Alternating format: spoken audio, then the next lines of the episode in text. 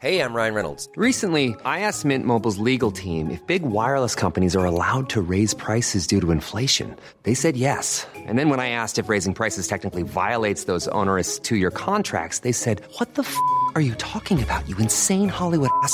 So to recap, we're cutting the price of Mint Unlimited from $30 a month to just $15 a month. Give it a try at mintmobile.com slash switch. $45 upfront for three months plus taxes and fees. Promo rate for new customers for limited time. Unlimited more than 40 gigabytes per month. Slows. Full terms at mintmobile.com.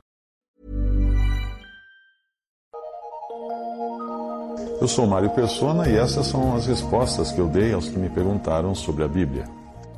Você escutou uma pregação que eu fiz sobre Nicodemos e ficou com dúvidas quanto ao batismo. Talvez a minha mensagem não tenha sido muito clara. Isso fez você pensar que uma pessoa nascida de novo estaria automaticamente batizada, dispensando assim o batismo nas águas. Não. Ah, na verdade, o que eu quis dizer é que nas conversas do Senhor com Nicodemos, o Senhor não está falando de batismo. O batismo não é o assunto ali, é isso que eu quis dizer. O assunto ali era o novo nascimento. O problema é que a grande maioria dos cristãos interpreta a passagem como se Jesus estivesse dizendo a Nicodemos que para nascer de novo, ele precisaria ser batizado nas águas. Não tem nada a ver isso daí ali. A minha explicação fez você pensar em outra possibilidade, que não era também a minha intenção, isto é, fez você achar que ao receber a palavra, a pessoa estaria sendo batizada, por assim dizer, pela palavra, assumindo esta, a, a palavra de Deus, no lugar das águas que, que estaria sendo citada ali. Na verdade, nada disso estaria correto, toda a interpretação totalmente fora. E, sinceramente, eu nem achei que alguém poderia ter interpretado a minha mensagem assim, o que mostra a responsabilidade até de quem prega. Como dizia um especialista em publicidade, comunicação não é o que você diz, mas o que as pessoas entendem. Mas o assunto na pregação, que você escutou em, em áudio MP3, não é batismo. E a água citada em João 3 não é água literal, mas é a palavra de Deus. O assunto ali com Nicodemos, e que, Nicodemos, que foi o tema da minha pregação, é que o novo nascimento só vem pela palavra de Deus derramada na alma e, e se, que se transforma em vida. E é uma obra divina, não humana. Batismo é outra coisa. Batismo é uma ordenança que nós devemos cumprir, mas que não tem o poder de salvar ou de transformar uma, uma alma, uma pessoa. O batismo apenas coloca a pessoa numa nova posição, na posição de quem agora tem responsabilidades para com o nome de Cristo, que ela agora leva sobre si o nome de Cristo. Usando uma expressão popular, o batismo é vestir a camisa do time, mesmo que isso não faça de você um jogador.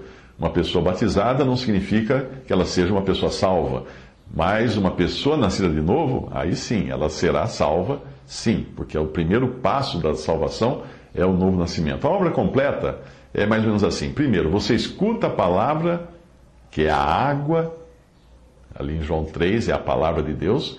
Segundo, Deus transforma essa palavra em vida, do mesmo modo como, como Jesus transformou água em vinho em João, em João 2, porque o vinho é uh, uma um símbolo do sangue e também de vida e de alegria, e aí faz nascer, você nascer de novo, nascer do alto.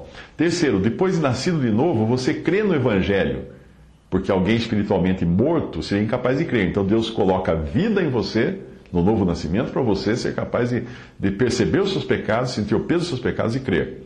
Quarto, você é selado com o Espírito Santo. O batismo do Espírito Santo é outra coisa, não tem nada a ver com isso. Que o batismo aconteceu apenas uma vez há dois mil anos para formar a igreja. Mas o crente, quando se converte a Cristo, ele é selado pelo Espírito Santo. E ele é feito membro do corpo de Cristo, que é a igreja. O batismo nas águas poderá ter acontecido antes, se a pessoa foi batizada antes de crer, ou poderá acontecer depois disso, mas o batismo não tem poder de salvar, a não ser no que diz respeito a dar a você uma nova consciência de responsabilidade. É uma situação parecida com a, com a santificação da qual o apóstolo Paulo fala ao dizer que o marido incrédulo é santificado pela esposa crente ou que os filhos são santos.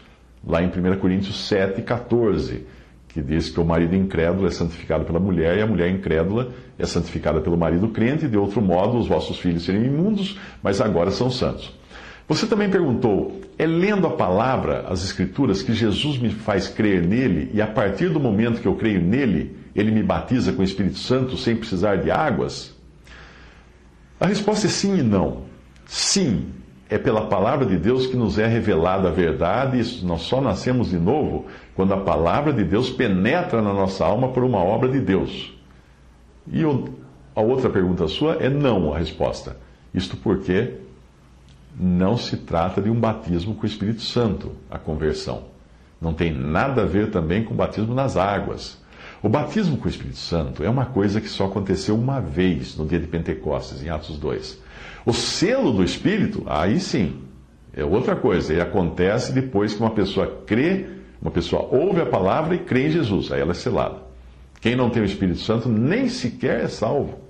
Efésios 1,13.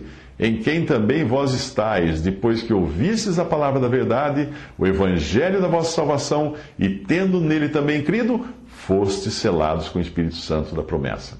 E agora Romanos 8,9 fala que Uh, vós, porém, não estáis na carne, mas no, no, Espírito, se é que o Espírito de Deus habita em vós. Mas se alguém não tem o Espírito de Cristo, esse tal não é dele. Você perguntou: precisamos de alguém, de, uma, de um ser humano para nos batizar? Sim, claro, porque o batismo é uma ordenança dada por Jesus. Mas a ordenança não é dada ao que é batizado, e sim ao que batiza. Em nenhum lugar diz ide e sede batizados, mas a ordem foi ide e batizai.